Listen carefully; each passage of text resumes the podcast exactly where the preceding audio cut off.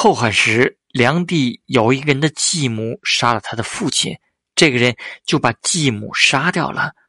官府想用大逆罪来判处这个人的罪行。孔继言说：“从前文姜同他的哥哥齐襄公杀害了他的丈夫鲁桓公。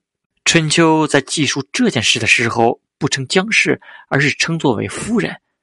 左传说，由于文姜与鲁庄公已经断绝了母子关系，这样称是符合理的。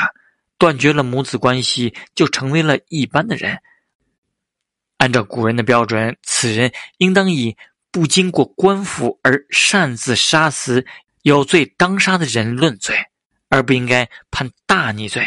人们认为他说的很公正。